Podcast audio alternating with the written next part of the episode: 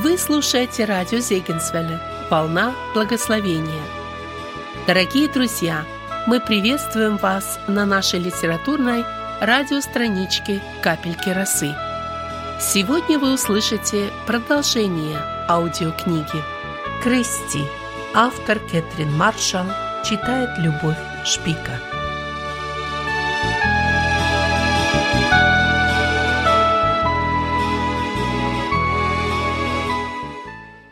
Дверной проем заслонили тяжелые тени. Оглянувшись, я увидела трех мужчин. «Мы пришли взглянуть, как ее нарядят», — произнес хриплый голос. Судя по тому, что все трое едва держались на ногах, они были изрядно пьяны. Пытаясь не обращать на них внимания, я снова сосредоточилась на своем деле. «Заходите, если хотите», — сказал дядюшка Боб, — «но не вздумайте мешать мисс Кристи». Он не стал утруждать себя тем, чтобы представить мне гостей. «О, как красиво!» Самый высокий из трех мужчин склонился над изголовьем дубовой кровати. «Ленты, ты смотри!» Мне в лицо ударил удушающий запах домашнего ликера. Налитые кровью глаза и густая черная борода приблизились достаточно, чтобы вызвать у меня чувство отвращения. Я узнал этого человека. Это был Олд Аллен, брат Боба Аллена, тот самый, который возражал против того, чтобы доктор Макнейл делал операцию. Отодвинувшись от него, насколько это было возможно, я начала пришивать крошечному платью розочки из лент. Один из мужчин долго смотрел на меня, после чего подмигнул своим товарищам. В комнате начало темнеть, но зажигать лампы, похоже, никто не собирался. Когда я наконец нарядила малышку в платье, миссис Маккан взяла мертвое тельце на руки и прижала ее к себе. Даже есть ленты. Ни одна девочка в Кове никогда не носила лент. Она такая красивая как весенний цветочек. Грубые пальцы миссис Макхан погладили тонкую хлопчатобумажную ткань. «Моя малышка просто прелесть! О, мисс Кристи, я вам так благодарна!» «Рада, что смогла вам помочь, хоть чем-то. Я пыталась сказать что-нибудь утешительное, но была не в том настроении и сама это понимала. Может, может, вы еще родите девочку?» Мужчина, навалившийся на изголовье кровати, громогласно расхохотался. О, в этом не будет проблем. Том строгает детей одного за другим. Он здоров, как бык. Дядюшка Боб в гневе вскочил на ноги. Может, ты заткнешься, чтоб я больше не слышал от тебя ни слова? Пьяная свинья нашел время для своих разговоров. Уже поздно, сказала я. Если больше ничего не нужно, то мы с Раби Мэй пойдем. Я зажгу лампу и проведу вас до леса, предложил дядюшка Боб. Большое спасибо, но это не обязательно. Старик меня словно не услышал. Проводив взглядом пьяных мужчин, которые друг за другом выскользнули в дверь, он решительно снял с крючка на стене лампу, зажег ее, взяв со стойки у очага ружье и направился к выходу, кивком головы дав нам знак следовать за ним. На опушке леса дядюшка Боб остановился, предупреждающе поднял вверх руку и слушался в тишину. Я не заметила ничего необычного, но старик резко развернулся к нам. «Я провожу вас до миссии», выпалил он с неожиданной запальчивостью. Но это уж слишком, запротестовала я. До миссии не близкий путь, а вам еще надо вернуться назад. Раби Мэй хорошо знает дорогу, так что мы не заблудимся.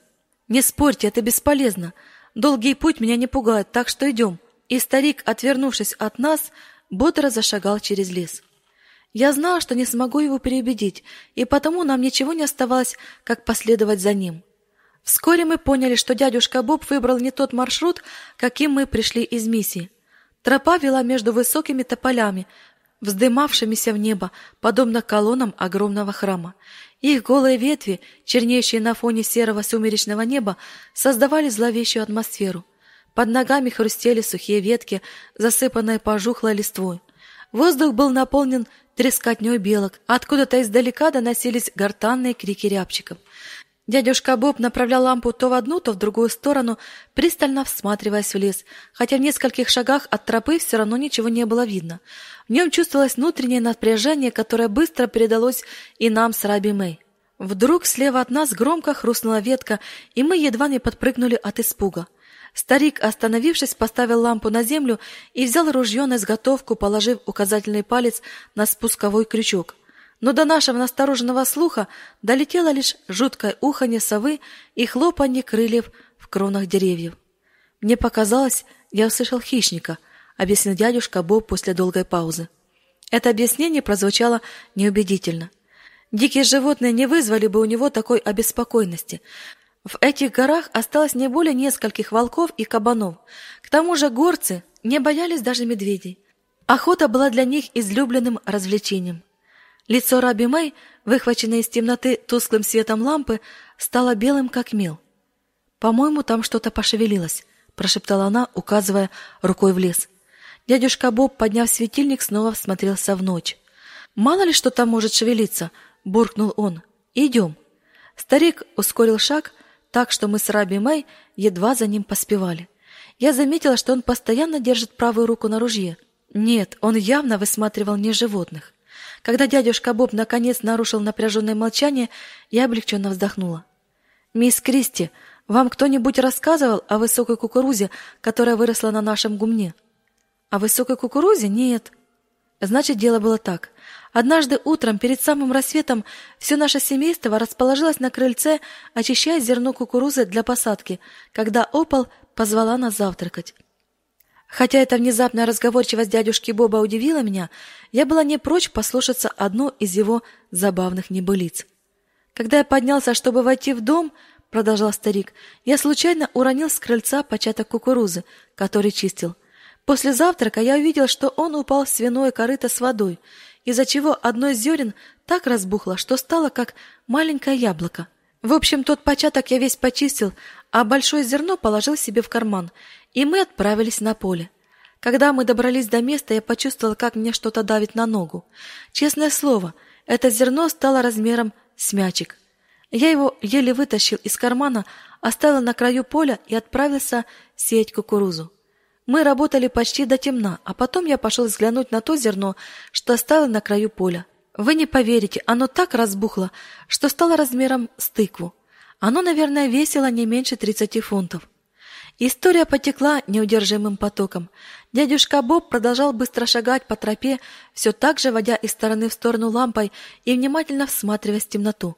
Только теперь я поняла, что своим рассказом он просто пытался отвлечь нас от ночного леса. Тогда я позвал Тома и Айзека, мы выкопали большую яму, закатили в нее зерно, засыпали землей, притоптали и уже развернулись, чтобы уйти, когда у нас за спиной раздался громкий хлопок. Я резко развернулся и видел, что это был огромный росток кукурузы, который выстрелил из земли на высоту футов в десять. В тот вечер к нам приехал Джеб Спенсер. У него убежала корова, и он спрашивал, не видели ли мы ее. Когда я сказал, что не видел, он уже собирался уйти, но он спросил, «Джеб, ты на лошади?» Он ответил «Да». «А к чему ты ее привязал?» «К деревцу на краю кукурузного поля». Но я-то знал, что это за деревцо. Я взял с собой парней и вместе с Джебом отправился на поле. Когда мы добрались туда, я спросил, «Это то место, где ты привязал лошадь, Джеб?» «Да, это здесь», — сказал он. Мы огляделись по сторонам, но нигде не было никакой лошади. Представьте, Джеб принял тот росток кукурузы за молодой тополь. Я сказал Айзеку, чтобы он сбегал домой за лампой и моим старым ружьем. Когда он вернулся, мы зажгли лампу и посветили наверх. Это надо было видеть. Лошадь Джеба висела на высоте около 60 футов, привязанная за уздечку. Я передал лампу Айзеку, а сам перебил выстрелом уздечку, и лошадь упала. Джеб сел на нее и уехал домой. История произвела именно тот эффект, на который рассчитывал дядюшка Боб. Ради Мэй захихикала. Это самая глупая выдумка из всех, которые я слышала. Это чистейшая правда. Дядюшка Боб, продолжала хихикать Раби Мэй. Все вокруг знают, что вы любите сочинять истории, и правды в них совсем мало. Это одна из них. Как можно быть такой подозрительной? Эта история правдивая, как само Писание. Говорю тебе, не прошло и двух недель, как тот стебель вырос до размеров большого дуба, и на нем появилось множество больших початков, но все они были примерно в сотне футов от земли. Это дерево немного замедлило рост только тогда, когда остальная кукуруза начала выбрасывать кисточки. К тому времени початки на нем были уже так высоко, что их нельзя было рассмотреть даже подзорную трубу. Когда пришло время жатвы, нам пришлось позвать на помощь всех соседей. Я взял с собой Тома и Джаба Спенсера и других женщин, которых смог собрать, и мы почти целый день рубили это дерево. Оно начало падать только на закате. Мы какое-то время наблюдали, как оно падает, но потом стемнело, и мы разошлись по домам. Дерево ударило о землю только где-то в полночь. Ох, и наделало же оно шума. Позже я узнал, что этот грохот разбудил всех в округе.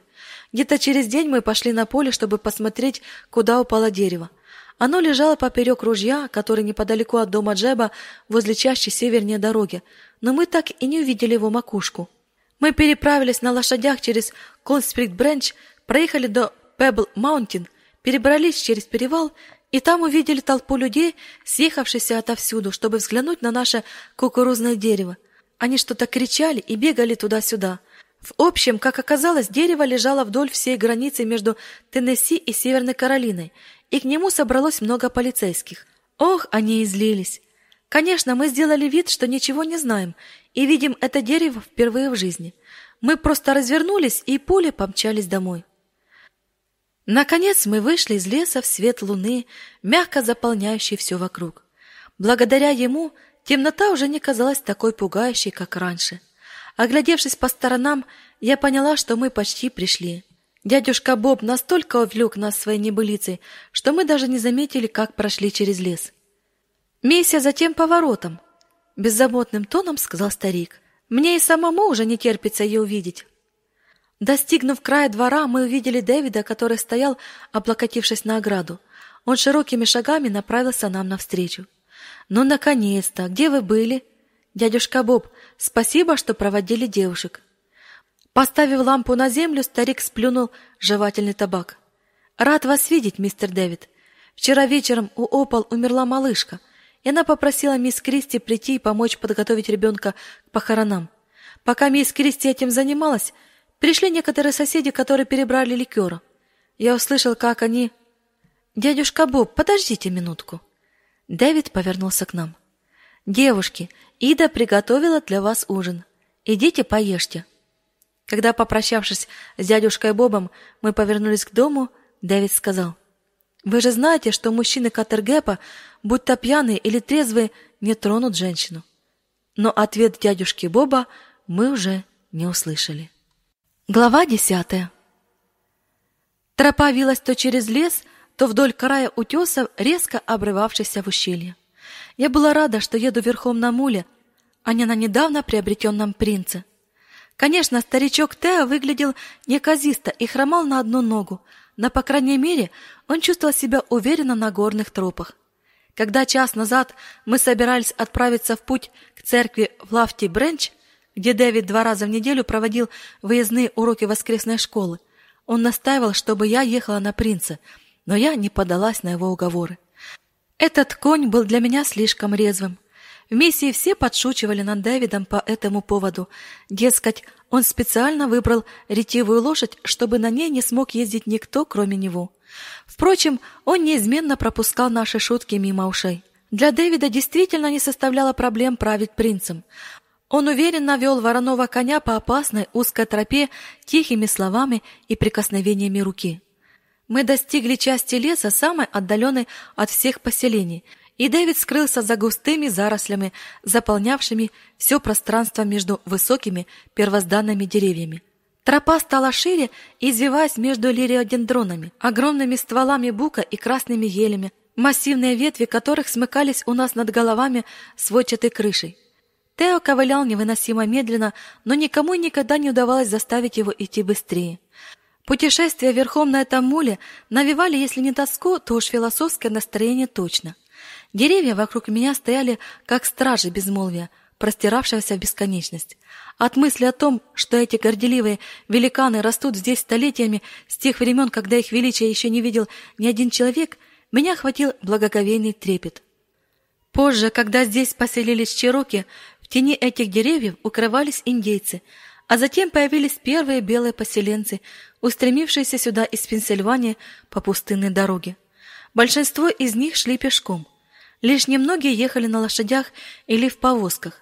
Все их пожитки состояли из топора, ружья, сковородки, мешочка с порохом и еще одного с солью. Если у кого-то и были деньги, то только для того, чтобы купить предметы первой необходимости – Пробираясь в новую землю по опасным индейским тропам или по берегам рек, они смотрели на те же деревья, на которые я смотрела сейчас. Тишина окутывала меня, как покрывало. Здесь, в лесной чаще, даже голоса животных были приглушенными из-за толстого ковра сосновой хвои, плотно устилавшего землю. Вдруг мой мул споткнулся о корень, и я протянула руку, чтобы успокаивающе погладить его по шее. Меня сразу же окликнул Дэвид. «Все в порядке?» «Да, Тео немного споткнулся». Дэвид, остановив принца, подождал меня. «Лучше держаться вместе», — сказал он с улыбкой, посмотрев на меня. Я знала, что выгляжу забавно.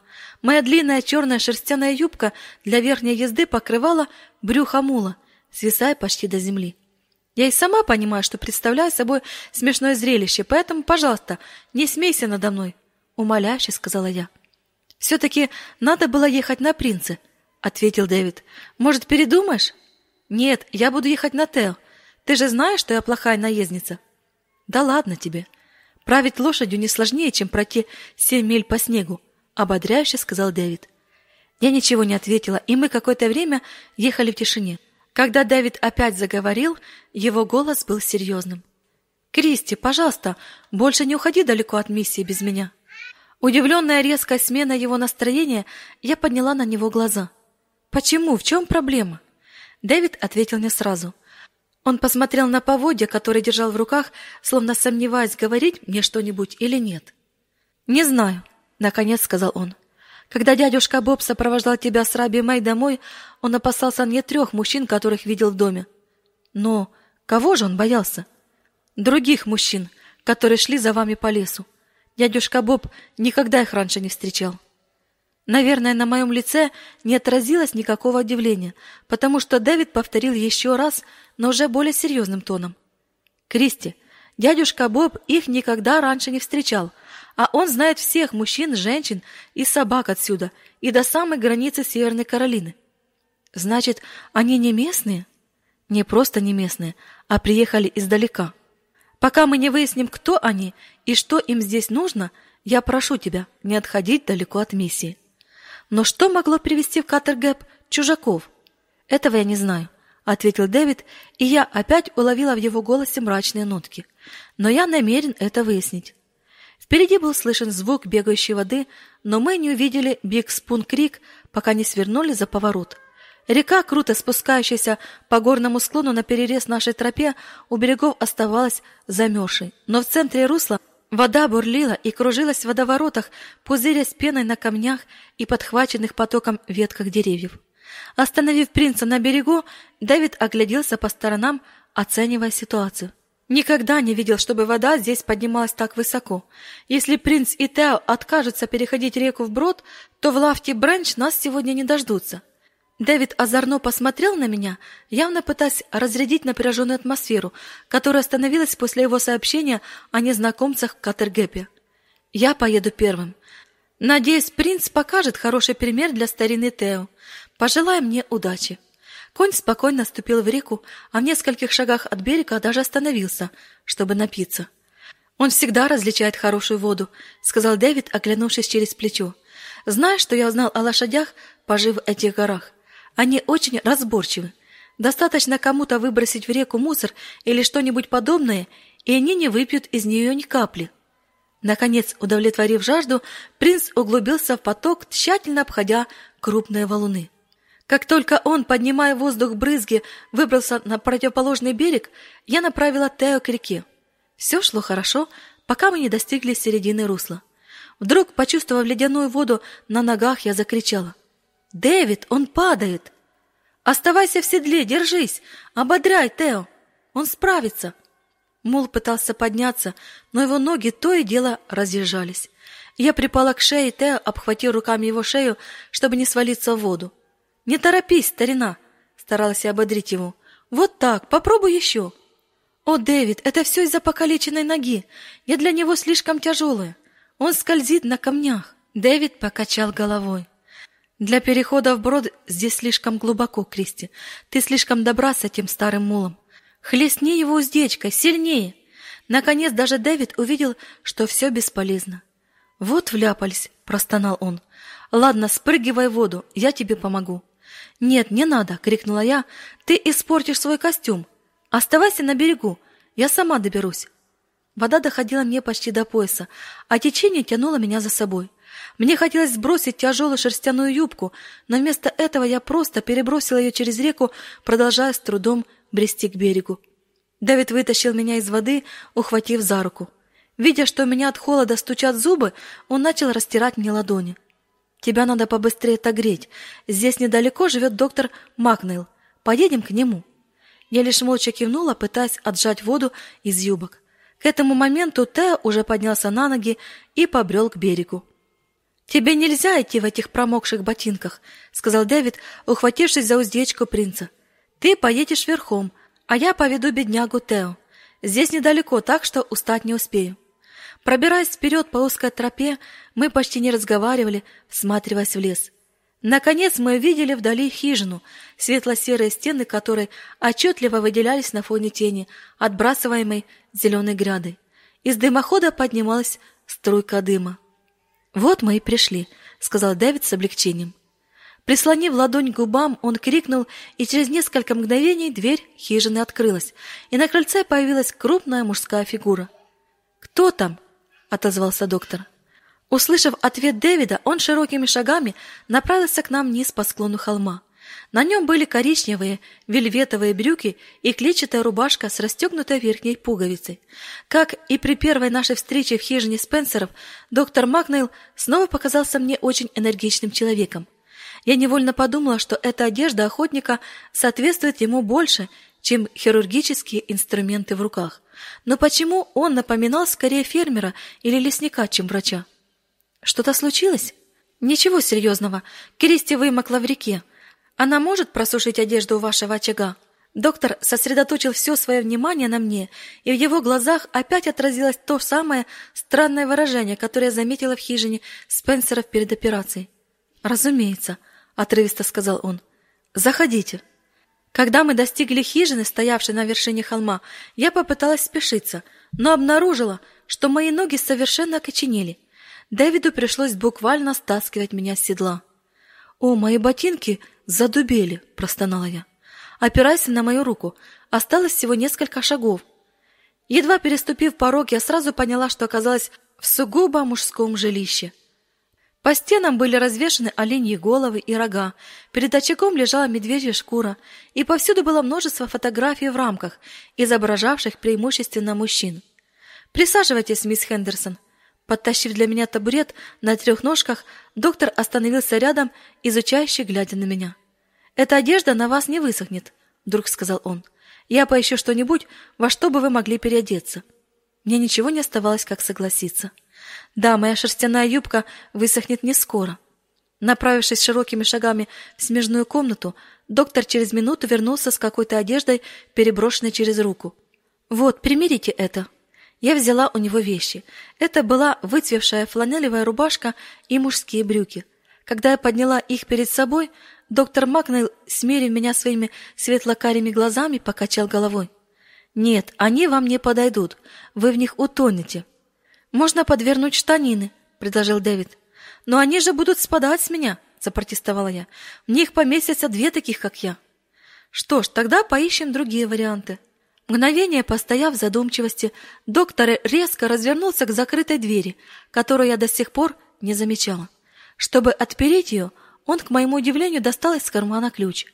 Я вопросительно посмотрел на Дэвида, но его взгляд был устремлен на доктора Макнелла, который, войдя в комнату, плотно закрыл за собой дверь. Судя по задаченному лицу Дэвида, он был удивлен не меньше, чем я. Минуты медленно тянулись одна за другой, а хозяин дома все не возвращался. Воспользовавшись его отсутствием, я пододвинула табурет поближе к огню и обвела комнату взглядом. На покосившемся столе рядом со мной стояла баночка с табаком, а рядом с ней лежала курительная трубка, настолько оригинальная, что я осторожно взяла ее в руки, чтобы рассмотреть получше серебристую полосу на чубуке. На ней античным шрифтом была выгравирована надпись, не имевшая для меня никакого смысла. Озадаченная, я положила трубку на место. На очаге стоял покрытый блестящей глазурью кувшин с камышом и высохшими цветами, которые уже покрылись пылью.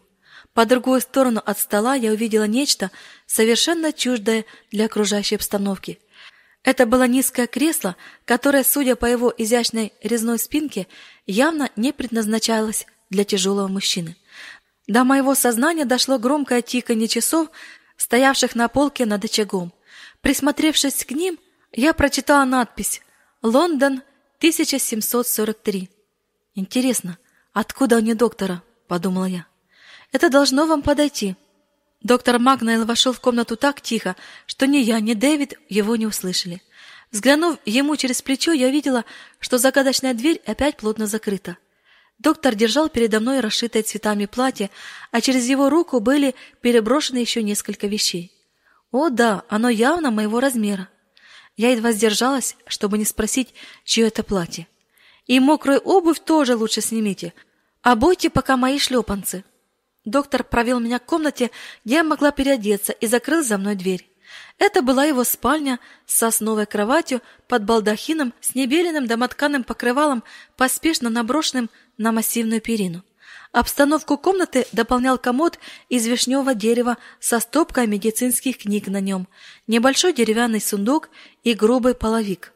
Я разложила одежду на кровати. Изысканное нательное белье было отделано дорогим батистом с кружевами ручной работы и тонкой тесьмой. Шаровары подошли мне идеально, как будто были пошиты специально на меня. Хотя они и выглядели слегка старомодными, оказаться в них после мокрой юбки было чрезвычайно приятно. Когда я взяла в руки платье, от него повеяло ароматом подмаренника. Я вспомнила, что недавно где-то с ним уже сталкивалась, но не могла вспомнить, где именно. Муслиновое платье в полоску было летним, но я могла сесть поближе к огню, чтобы не замерзнуть. Мое возвращение в гостиную прервало поток мужских голосов. Дэвид и доктор вопросительно посмотрели на меня. «Просто идеально!» — воскликнула я, держа свою мокрую одежду перед собой на вытянутых руках. «Можно высушить ее у огня?» «Конечно». Доктор Макнейл забрал у меня вещи. «Дэвид сказал, что вам надо быть в лафте Бранч в три». Он посмотрел на часы, стоявшие на полке над очагом. «Уже половина третьего». После коротких размышлений Дэвид принял решение. Шерстяная юбка за пятнадцать минут не высохнет, Кристи, а в этом тонком платье тебе на улицу нельзя. Оставайся здесь, а я поеду один. Я все объясню людям. Они поймут. К тому моменту, когда я вернусь, твоя одежда уже высохнет. Я неохотно согласилась. Извини, что создала столько проблем, Дэвид. Все нормально, не вижу никаких проблем. Доктор, спасибо за помощь. И Дэвид направился к выходу.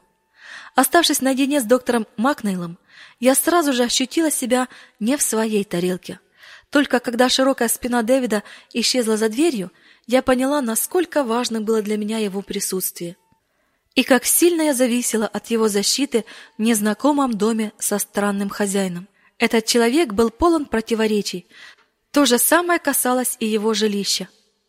На поверхность моего разума всплывали все новые вопросы – Зачем запирать на ключ дверь комнаты, живя в общине, большинство жителей которой не утруждают себя даже тем, чтобы просто прикрыть парадную дверь, не говоря уже о том, чтобы запереть ее?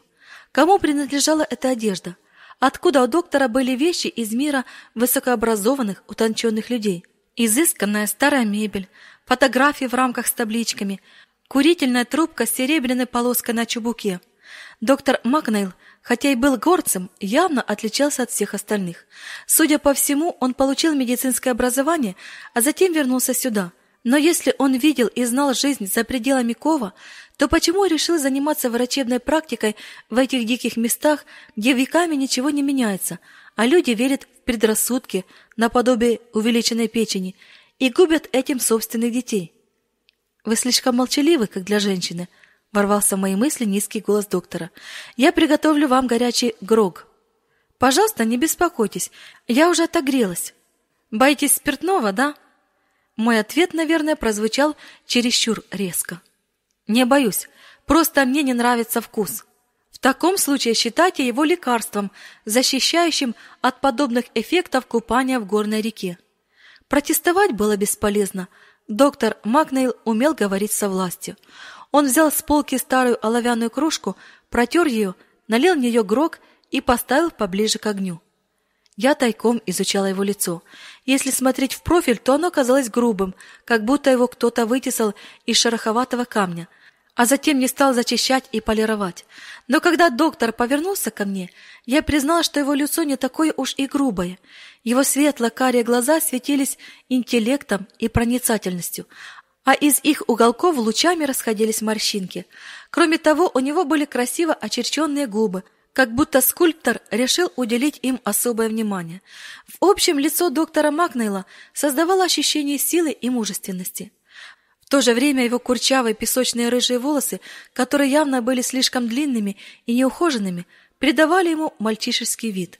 Их длинные волны, проходя над ушами, загибались в сторону затылка. Доктор постоянно проводил по ним пальцами. Эту привычку я заметила еще при нашей первой встрече в хижине Спенсеров. Его ладони находились в постоянном движении. «Выпейте», — сказал он тоном, не допускающим возражений, передавая мне кружку с грогом. Я покорно поднесла ее к губам, но так и не смогла заставить себя отпить хотя бы глоток горькой жидкости. «Мистер Макнейл, меня кое-что смущает».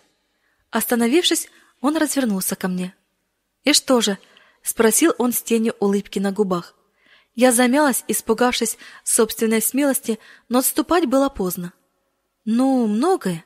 Не зная, в какой очередности задавать мои вопросы, я выпалила первое, что пришло в голову. Например, смерть младенцев. Вы имеете в виду дочку миссис Макхан? Я кивнула. Да, я помогала подготовить ее. Я знаю. И вы подумали, что я не радею о своем долге, что я плохой врач для моих пациентов? Угадал? Да, призналась я, смело глядя в лицо доктору. Именно так я и подумала. Он вдруг начал сосредоточенно набивать табак в свою трубку. Его руки выглядели точно так же, как в день операции мистера Альна, потемневшими и огрубелыми от работы.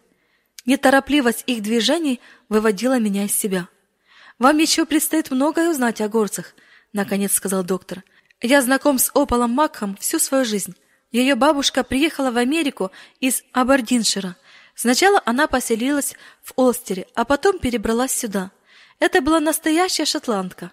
В Кове ее все уважали как знахарку. Некоторые из ее методов действительно помогали. Другие же были таким же вздором, как лечение увеличенной печени. Но ее слово до сих пор закон. Вы же знаете, потомки шотландцев и ирландцев ужасно упрямые. Вы имеете в виду, что миссис Макхан вас не слушает? Да, если то, что я говорю, противоречит наставлениям ее бабушки. Немного помолчав, доктор продолжил. Позвольте угадать ваш следующий вопрос. Вам любопытно, что это за платье? Его лицо едва заметно смягчилось. Оно принадлежало моей жене. Она умерла три года назад во время родов, осложнение после тифа. О, мне так жаль. Я догадывалась, что та запертая дверь ведет в ее комнату, но спросить об этом не осмелилась. По поведению доктора было ясно, что тема закрыта. Что же касается меня, то я родился в этой хижине, продолжил он, как и мои родители и их родители. Так что, как видите, я настоящая деревенщина. По вашей речи этого не скажешь. Затянувшись дымом, доктор опять ответил не сразу. Общаясь с местными, я легко включаю ирландский акцент, чтобы разговаривать с ними на равных, но у меня хорошее образование. Я закончил сначала колледж, а потом медицинский институт. И где именно вы учились? Доктор снова сделал долгую паузу. Подбросив в огонь два полена, он пощупал мою сохнущую юбку и перевернул ее. Наконец он заговорил настолько медленно, как будто пытался сдержать раздражение на мои вопросы. Когда мне было 16, группа терапевтов и хирургов из Нью-Йорка арендовали целый поезд, чтобы во время своего отпуска приехать в эти горы поохотиться. В качестве проводника они наняли моего дядю, а я помогал им носить снаряжение. Не знаю почему, но я им понравился. И когда они узнали, что я хочу стать врачом, то организовали для меня поступление в колледж и медицинский институт. Сначала я учился в медицинском колледже Джефферсона, а затем прошел интернатуру в больнице Джефферсона и в глазной клинике Уилса. Это фотографии тех врачей? Да, это чудесные люди. Мы дружим много лет. Я обязан им всем. Я подняла, чтобы рассмотреть фотографии поближе. Доктор, подойдя ко мне, остановился у меня за спиной. Это Джеймс Хилли. хирург-ортопед. Макдугал – брюшная хирургия. Кинниган – известный профессор-офтальмолог. Уильям Пейджет. Почувствуя его дыхание на своей шее, я резко перешла в фотографию на другой стене. А здесь? Это Стар Гатлин. Он уже умер. Это тот самый хирург, который выполнил единственную трепанацию в моей учебной практике. Трепанацию? Так называют операцию, которую я сделал Бобу Алину. Надо сказать, она очень сложная. Честно говоря, в наше время подобные хирургические процедуры проводятся редко. В наше время? Да, я имею в виду, что в старые времена врачи-первопроходцы довольно часто сверлили отверстия в черепах тех, с кого индейцы сняли скальп, но они выжили. Я не знала, что после такого можно выжить. Можно, но шансов немного, особенно если не только срезана кожа головы, но и отсечена макушка черепа. Я поморщилась. Но я все равно не понимаю, как в таком случае может помочь трепанация. Для того, кто выжил после снятия скальпа, проблема заключается в том, как снова закрыть череп – для решения врачи-первопроходцы сверлили прямым шилом отверстия в твердой мозговой оболочке, чтобы кровь вышла на поверхность. Благодаря этому череп со временем зарастал тканью. Иногда мне хотелось, чтобы мое воображение не было настолько живым. Они делали все это без эфира? Эфира не было. Всякий, кто пережил нападение индейцев и снятие скальпа, был достаточно крепким, чтобы потерпеть еще немного я решила сменить тему разговора. Кстати, в тот день, когда вы оперировали мистера Аллена, я кое-что не поняла. Кто-то сказал, что его ударили окольцованным деревом? А, это. Так называют дерево, ствол которого по кругу обтесывает глубокими насечками. Из-за этого оно постепенно сгнивает и умирает. Такие деревья очень опасны, потому что часто падают при сильном ветре. Кольцевание придумали ленивые первопроходцы для очистки земель от леса. Надо сказать, это была ужасная трата хорошей древесины. Позже поселенцы поняли, что запасы леса не бесконечны и перестали делать подобное, но окольцованные деревья продолжают падать. Доктор сделал пазу. Что-то еще? Да, то, что сделала Мэри Аллен. Зачем она воткнула в пол топор? Доктор улыбнулся. Горные суеверия. Люди здесь верят, что топор хранит от кровотечения. Может, вы этого не помните, но Мэри еще обвязала ниткой запястье Боба. Это чтобы отогнать от него болезнь. Постучав трубкой о край очага, чтобы выбить из нее пепел, доктор вытащил из глазурованного кувшина камышинку и протянул ее через чубук, который затем продул. «Но давайте вернемся к ситуации со здравоохранением в Кове», — сказал он. «Или вам скучно слушать об этом?» Нет, что вы, мне эта тема очень интересна. Тогда отвечу на вопрос о том, почему я здесь ничего не реформировал. Если бы мне не нужно было заботиться об этих людях, то я точно занимался бы медицинской практикой в каком-нибудь другом месте. Вы имеете в виду, что здесь у вас много практики? Доктор посмотрел на меня взглядом взрослого, снисходящего к ребенку, задающего глупые вопросы. Я мог бы разглагольствовать на эту тему так долго, что вы начали бы зевать, поэтому ограничусь единственным фактом. В прошлом году я провел на вызовах 174 вечера. Мне было сложно в это поверить. Вы хотите сказать, что ведете учет всех вызовов? Пожав плечами, доктор в своей неторопливой манере повернулся к огню, чтобы подбросить в него очередное полено. Затем он прислонился к очагу, глядя в пространство отрешенным взглядом и рассеянно теребя пальцами кончики волос. «Интересно, почему он не стрижется чаще?» – подумала я. «Наверное, потому что его совершенно не заботит, как он выглядит». «Я начал практику в Каттергейпе после одного разговора со старым Гатлином», – продолжил он. «Это было дождливым майским вечером. Никогда его не забуду. В тот момент у меня было три варианта продолжения карьеры, причем два из них очень многообещающими. Это привело меня в замешательство. Я внутренне разрывался, не зная, какой путь избрать, как принять такое важное решение. Потом я поговорил с доктором Гатлином. Он был мудрым человеком. В тот вечер он просто молча сидел со своей трубкой в зубах, предоставив мне возможность выговориться. К наступлению темноты я уже сам понял, что должен сделать. Внутренний призыв трудиться в горах и служить моим землякам был слишком сильным, чтобы отрицать его. Я знал, как отчаянно они нуждаются во враче. Мои личные амбиции на самом деле не имели никакого значения. Я ни разу не пожалел о том решении, просто потому, что больше нигде не был бы счастлив. Те парни, с которыми я вместе проходил интернатуру, однажды станут такими же знаменитыми, как Гатлин, МакДугал и остальные. Я слежу за их карьерой с большим интересом и радуюсь их успехам. Мы постепенно переписываемся. Доктор кивнул головой в сторону фотографий. Между прочим, я могу работать в Кове только благодаря тому, что они присылают для этого деньги и лекарства. С вашей стороны это была серьезная жертва, тихо сказала я. Но, честно говоря, я не вижу, что за все эти годы вы, как бы это сказать, не слишком преуспел. Сколько времени вы уже провели в Кове, мисс Халлстон? Чуть больше двух месяцев. Вы молоды, импульсивны и очень категоричны в своих суждениях. Верно? Это заметно. И за эти два месяца вы уже успели сделать несколько поспешных выводов. Я прав? Мои щеки вспыхнули. К чему он клонит? Да, можно сказать и так, призналась я, упрямо добавив.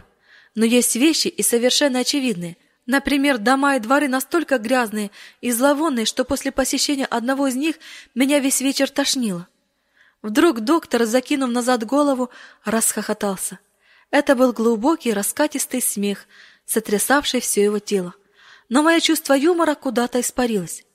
Доктор Макнейл, возможно, для вас тошнота это повод для веселья. Вы уже привыкли ко всему. Но лично я не вижу ничего смешного в картинах и звуках, от которых меня потом полдня выворачивает. Абсолютно ничего. Прошу прощения, но видели бы вы свое лицо, когда вы наморщили нос я так и представила себе некоторые из картин, которые пришли вам на память. Доктор все еще тихо посмеивался.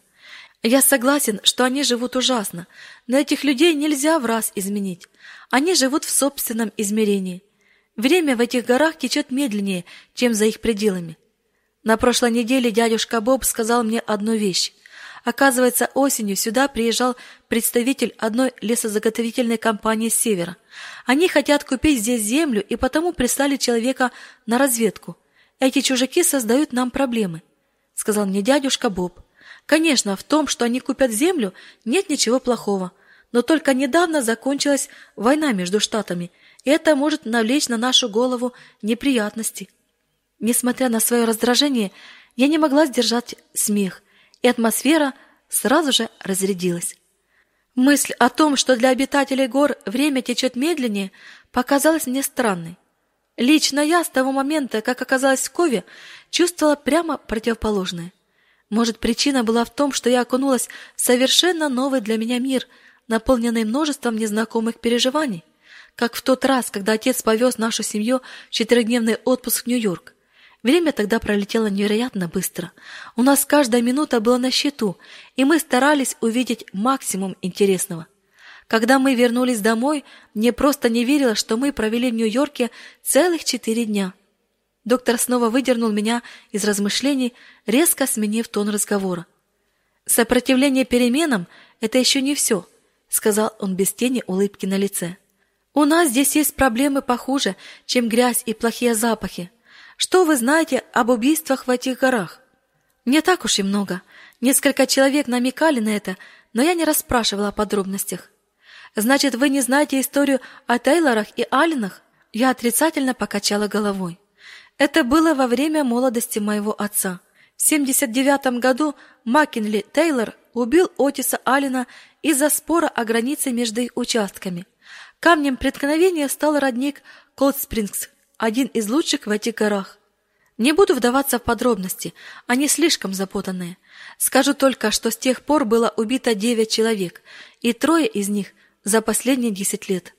Нам, и особенно мисс Хендерсон, пришлось приложить немало усилий, чтобы дети Алленов и Тейлоров начинали посещать вместе школу. Вы не представляете себе, какое это достижение. Например, по ту сторону Райвен Маунтин живут муж и жена, которые не разговаривают друг с другом 26 лет. Они в разводе. В том-то и дело, что нет. Они все эти годы жили вместе в одной хижине, жили как муж и жена, и у них семеро детей. Мать говорит одной из дочерей: "Лиз, передай папе". А потом отец передает через Лиз ответное послание. Носить в себе обиду до гробовой доски они считают чем-то вроде бы добродетели, этаким признаком сильного характера. Взглянув на меня, доктор рассмеялся. «Мисс Хадстон, у вас все написано на глазах. Вы мне не верите». «Ну, я...» «Но эта история чистая правда. Вот почему искоренение злобы и ненависти, ведущих к убийствам, задача более насущная, чем санитарная. Это и есть та самая междоусобица?» В некотором смысле, хотя в этих местах она еще не такая жестокая, как в других. И все же вы врач, и предотвращение убийств не ваша работа, а слуг закона. Разумеется, но девять убийств и несколько ранений так никого и не переубедили. Как они до такого доходят? На этот вопрос нет однозначного ответа. В этих горах верность семье превыше всего, включая закон. Здесь снова и снова разыгрывается история шотландских якобитов и английских тюдоров. По мнению горцев, суды всегда несправедливы, потому что благословны или к одной, или к другой стороне. Если же государство не может обеспечить настоящего правосудия, то они считают оправданной персональную войну, нападение из засад и убийства. Но это же просто дикость считать суды несправедливыми. Мы же живем в Америке XX века, а не в Англии времен Тюдоров. Это не настолько глупо, как вы думаете, учитывая, что семейства годами плетут интриги, чтобы один из представителей их клана был избран присяжным, шерифом или окружным мировым судьей. Если дело предстанет на рассмотрение суда, то присяжные поставят верность семье выше всего остального. Это же касается и всех свидетелей. Я сидела молча, пытаясь осилить такое количество новых идей. Но есть еще одна причина, объясняющая множество убийств в этих местах, продолжил доктор. Мировой судья округа Эль-Пано, который занимает свою должность вот уже 80 лет, за все это время не вынес ни одного приговора за убийство. Он каждый раз находит возможность сделать так, чтобы никого не обвинили. И кто этот судья? Дядюшка Боб Макхан. Вы шутите? Я была потрясена и даже не пыталась этого скрывать. Он же выглядит самым безобидным и милым стариком на свете. Я знаю, конечно, в нем есть особое благородство, и он мне тоже нравится. Тем не менее, я не шучу. Увы. Но вы же сказали, что в Кове каждый поддерживает одну из двух сторон. Почему же судья не хочет привлечь к ответственности тех, кто противостоит его семье и друзьям? Потому что он всем сердцем придерживается того мнения, что наши семейные ссоры – это наше личное дело – с которым мы должны разбираться сами, за пределами судов. Если бы он придерживался другого мнения, то никогда не был бы избран, а затем семь раз переизбран. Никогда не слышала ничего подобного. Но я не рассказывала вам и малой доли того, что здесь творится. Доктор подошел к окну и выглянул в него. Насколько помню, мы завели этот разговор после того, как вы с присущей женщинам дерзостью обвинили меня в недостатке реформаторского рвения в сферах санитарии и предрассудков. Если вы действительно хотите увидеть какие-то реформы, то борьба с ненавистью, междоусобицей и убийствами – это благодатная почва для вашей миссии. В его голосе прозвучали пренебрежительные нотки. Судя по тону, которым он произнес фразу «вашей миссии», Доктор дал понять, что наша работа лежит далеко за пределами его сферы ответственности. Я согласен с тем, что заповедь «не убей» обязательно для исполнения, продолжил он. И, разумеется, я охотно уделял бы время тому, чтобы обучать матерей уходу за детьми, а не извлекать пули из легких, зашивать распоротые животы и оперировать наполовину выдавленные глаза. Доктор разогрел в старом эмалированном кофейнике кофе, и пока мы его пили, я услышала немало историй о семьях Кова. Некоторые из них были ужасными, другие же смешными. Когда мы услышали тихий скрип двери, и на пороге появился Дэвид, я удивилась, настолько быстро пролетело время. После того, как я переоделась в свою одежду, и мы покинули хижину доктора Макнейла, Дэвид сказал, «Тео лучше воспринимает меня, поэтому ты поедешь на принца». «Ну, никаких «но», так будет безопаснее.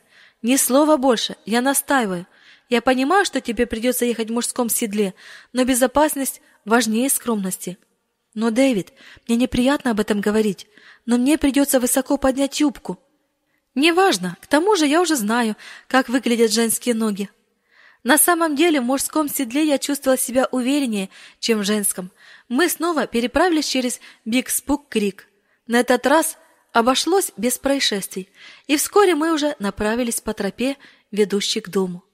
На одном из участков она была достаточно широкой, чтобы мы могли ехать рядом друг с другом. Я позволила Дэвиду вести разговор, поскольку мои мысли были слишком заняты услышанным от доктора Макнейла. Почему описанный им Катер Гэп настолько отличался от места, о котором рассказывал доктор Феррант со сцены в Монтрите? Что мисс Элис думала обо всех этих убийствах? И что о них знал Дэвид? Он явно был в хороших отношениях с дядюшкой Бобом. Знал ли он о том, что этот человек препятствовал правосудию? Наконец я решилась высказать все эти вопросы Дэвиду. «Я знаю достаточно много», — ответил он. «Мне просто не хотелось тебя пугать, потому я ничего не рассказывал. Меньше знаешь, крепче спишь. Тем, кто сосредоточен на своих делах и не забивает голову лишним, спокойнее живется. Но, конечно, в том, что касается ответственности миссии, доктор прав. Я много об этом размышлял. Думаю, скоро начну поднимать вопрос междоусобицы в проповедях. Но люди могут решить, что ты вмешиваешься в их дела. Это может быть опасно? Конечно, я понимаю. Знаешь, Дэвид, я рада, что мне выпала возможность познакомиться с доктором Макнейлом поближе. Хотя он многое объяснил, я все равно не понимаю, как он может посещать эти хижины, ничего не предпринимая для улучшения жизни людей. Доктор очень странный человек, и не скажу, что он мне нравится. Кристи, ты несправедлива. И почему вы, женщины, так скоры на осуждение? Не обманывайся насчет доктора из-за того, что он не носит белую рубашку и галстук. Мы провели с ним несколько вечеров за хорошими беседами. Он выходец из знатной семьи Макнейлов с острова Бара. Более именитых шотландцев в этих местах, наверное, никогда не появлялось. На острове Бара до сих пор стоит их фамильный замок. Когда-нибудь выуди у доктора историю его семьи или попроси рассказать о ней мисс Элис.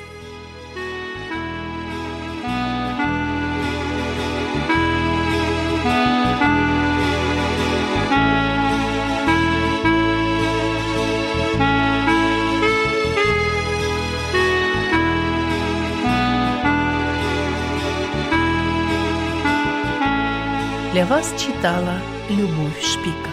Ее рассказы вы найдете канале YouTube под названием «Поэзия. Голос души». Продолжение этой аудиокниги вы услышите завтра в это же время на этой же волне. Волна благословения. Вы прослушали литературную радиопередачу «Капельки росы» радио Зейгенсвелле «Волна благословения», город Детмалт, Германия. Оставайтесь с Господом.